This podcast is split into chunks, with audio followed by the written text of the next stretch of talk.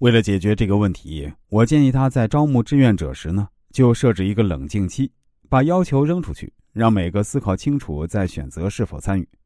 同时设置连续五个晚上的新人培训，按标准提交作业才能通过。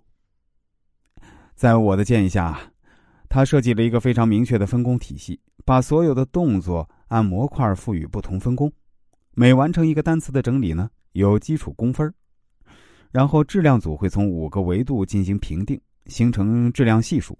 所有的工作成绩数据化，大家可以看到自己对于整个项目的贡献。最后，他又听从我的建议，规定了及时反馈的流程。所有提交的任务，下一个环节必须在三天之内给予反馈。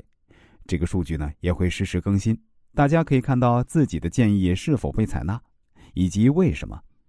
靠着这样的方式，他组织起来的这些志愿者，居然真的从一群英语学习爱好者，变成了一本书的集体作者。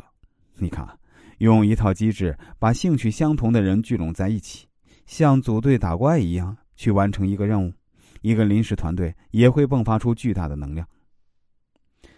后来，这本书的销量光是预售就超过了五千本，总盈利超过一百五十万。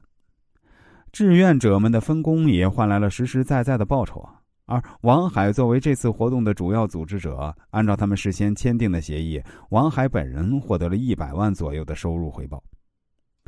当然，这个是税前的收入啊。不过，这种回报已经非常了不起了。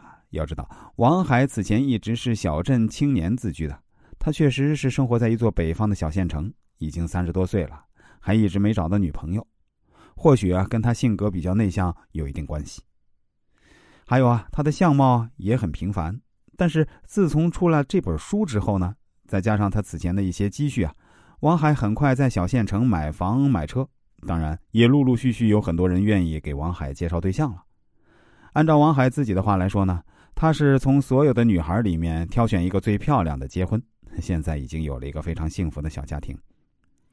王海一直对我说：“老师啊。”真的非常感谢您给我的那些建议。如果当初我没有在网上听到您的节目，或者就算是听到了，但如果没有及时联系到您，或许我的人生命运啊，还在那样碌碌无为呢。所以啊，我真心认为您是我生命中的一个贵人。